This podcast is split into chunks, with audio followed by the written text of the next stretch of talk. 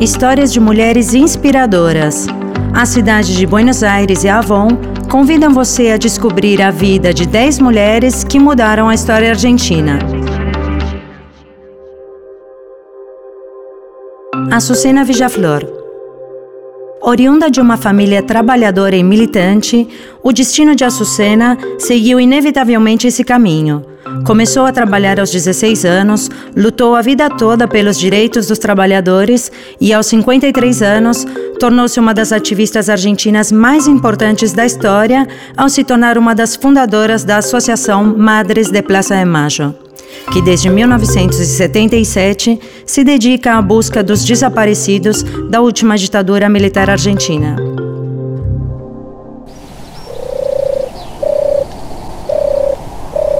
Um silêncio fúnebre envolve a cidade de Buenos Aires.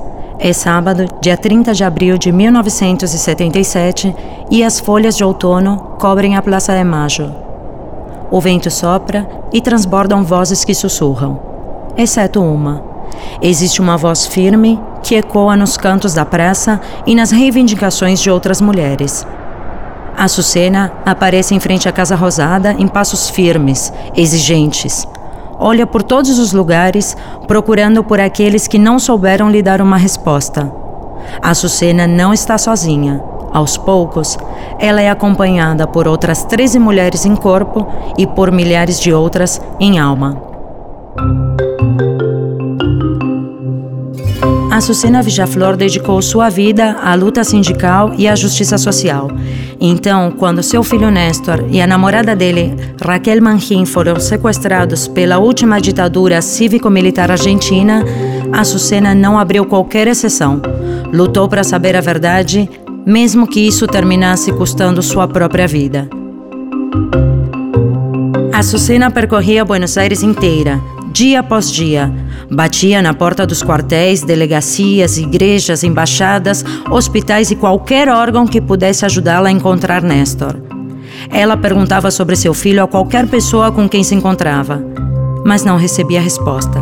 Ninguém lhe dizia nada, nem devolvia o seu filho, como tantas outras mães e avós de desaparecidos e desaparecidas.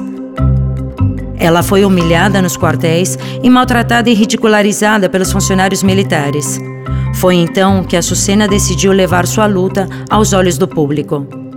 Convocou todas as mães que ela sabia que estavam enfrentando a mesma situação que ela a uma passeata até a Praça de Macho. A Sucena não tinha desistido em outros momentos de sua vida, muito menos desistiria agora. Uma voz masculina grita para que elas circulem. As 14 mulheres se olham entre si. Elas não param continuam andando, circulam. Elas andam em círculos como foram ordenadas. Alguém pergunta em voz baixa: O que vamos fazer aqui na praça de agora em diante? Sem baixar a voz ou olhar, a Sucena responde: Nada, nada especial. Sentar, conversar e ser mais a cada dia. A Sucena não pôde ver o fruto de sua coragem. Dia 8 de dezembro de 1977, ela foi sequestrada e assassinada pelas Forças Armadas. No entanto, ela foi a força motriz por trás de um movimento que jamais seria revertido até o dia de hoje. Las Madres de Plaza de Mayo realizaram mais de duas mil passeatas e, juntamente com as Abuelas de Plaza de Mayo, conseguiram recuperar a identidade de 130 netos, Todas as quintas-feiras do ano, elas cercam a pirâmide de Macho, mesmo se chova ou haja tempestade. Em que horário? Às três e meia da tarde, como naquele 30 de abril.